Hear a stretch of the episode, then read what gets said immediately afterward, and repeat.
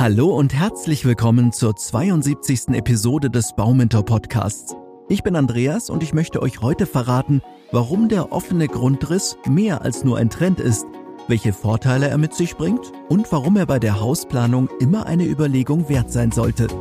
Legen wir am besten direkt los. Vielleicht kennt ihr das Problem. Gebäude, die schon manches Jahrzehnt überdauert haben, wirken oftmals verwinkelt fast schon wie ein Labyrinth. Viele kleine Zimmer bilden eine Etage.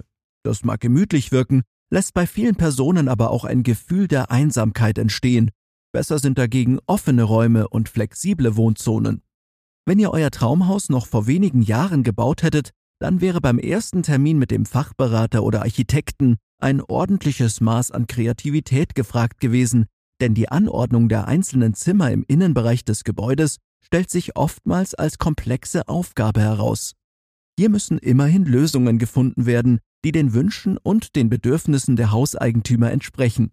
Ein offener Grundriss weicht von diesem Konzept jedoch ab. Hier steht das Ziel im Vordergrund, möglichst wenige Türen und Wände zu installieren. Vermieden wird somit alles, was eine tatsächliche Trennung der einzelnen Bereiche bedeuten würde.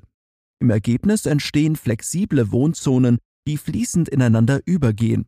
Die Küche kann dabei direkt in das Esszimmer münden, der Wohnbereich geht in den Arbeitsbereich über und so weiter. Etwa seit der Jahrtausendwende liegt das Bauen ohne Trennwände ganz im Trend. Wände und Türen werden lediglich dort eingesetzt, wo sie unvermeidlich sind. Zu denken wäre hier an das Bad oder das Schlafzimmer. Ebenso können natürlich andere sensible Bereiche des Hauses vor Blicken und dem Zutritt geschützt werden. Alle anderen Räume stehen dagegen in enger Verbindung zueinander. Gleiches gilt für die Bewohner. Offene Räume begünstigen die Kommunikation, sollen zu Gesprächen führen und das Miteinander fördern. Besonders beliebt ist es dabei, die Küche mit dem Wohnbereich und dem Esszimmer als einen großen Raum zu planen. Im Umkehrschluss bedeutet solch ein Vorhaben natürlich auch, dass die Last des Gebäudes auf einigen wenigen Trägern liegt. Diese müssen besonders stabil sein und einer gewissen Statik entsprechen. Eine Frage, die ihr euch jetzt wahrscheinlich stellt, welche Vorteile bringen offene Grundrisse eigentlich mit sich? Ein offener Grundriss erlaubt zunächst einmal eine Bewegung ohne Barrieren. Gerade Personen, die aufgrund des Alters, einer Erkrankung oder wegen körperlicher Schwächen auf Gehhilfen angewiesen sind, werden offene Räume also zu schätzen wissen. Auch das Licht kann sich ungehindert im gesamten Wohn- und Arbeitsbereich ausdehnen. Das erhöht natürlich den Wohlfühlfaktor. Erfahrungsgemäß lässt sich auf diese Weise über viele Stunden des Tages hinweg eine natürliche Helligkeit nutzen, die gänzlich ohne Strom und Lampen auskommt. Ein Vorteil, der die Haushaltskasse spürbar entlastet. Ein weiterer Pluspunkt, die miteinander verbundenen Zimmer wirken größer und transparenter, wodurch sich meist ein besonderer Komfort für euch einstellt. Denn es kann durchaus gemütlich sein, in einer loftartigen Wohnung zu leben, in der es keine klare Abgrenzung einzelner Räume mehr gibt. Der Umstand, eure Mitbewohner jederzeit sehen und hören zu können, dient dem eigenen Wohlbefinden. Flexible Wohnzonen müssen zudem nicht bedeuten, dass es im gesamten Haus keine Möglichkeit des Rückzugs mehr gibt. Ihr entscheidet selbst, welche offenen Räume und welche abgeteilten Bereiche es geben wird. Wer einmal für sich alleine sein möchte, wird dazu auch künftig die Gelegenheit finden. Letztlich dient ein offener Grundriss aber immer auch dem Kontakt zwischen den Menschen. Egal ob es sich dabei lediglich um die Bewohner handelt oder ob Familie und Freunde zu Besuch kommen, das Konzept der fehlenden Wände führt zu einer Sicht und Hörbarkeit der Anwesenden. Das gesprochene Wort soll sich verbreiten können, das Gefühl der miteinander verbundenen Gemeinschaft nimmt zu. Sicherlich mag es hier und da einmal zum Streit kommen, die offene Bauweise kann aber dabei helfen, für klare Verhältnisse zu sorgen. Das Beisammensein steht somit im Vordergrund, die Abgrenzung einzelner Personen wird vermieden. Jetzt möchtet ihr bestimmt auch wissen, für wen sich ein offener Grundriss tatsächlich eignet, oder?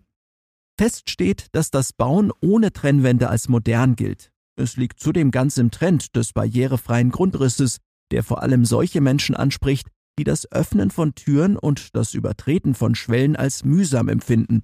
Das Alter und körperliche Gebrechen können dazu führen, dass eine freie Bewegung im Haus nicht mehr möglich ist oder dass jede Wand als ein potenzielles Hindernis angesehen wird.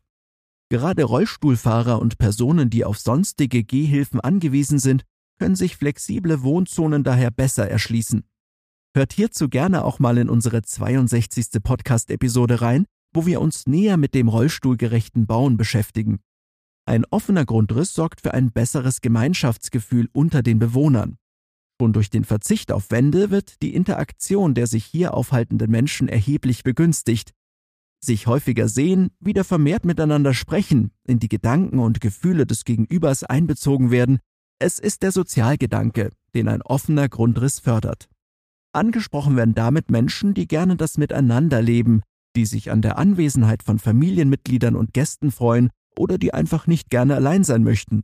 Denn klar ist auch, in transparenten Wohnbereichen gibt es immer etwas zu sehen und zu hören. Offene Räume und flexible Wohnzonen sprechen darüber hinaus alle Bauherren an, die auf die Wertsteigerung ihrer Immobilie bedacht sind. Die Erfahrungen der letzten rund 20 Jahre zeigen, dass ein offener Grundriss nicht nur beliebt ist und bei Hausbesichtigungen immer häufiger nachgefragt wird, Käufer sind auch bereit dafür etwas höhere Preise zu zahlen.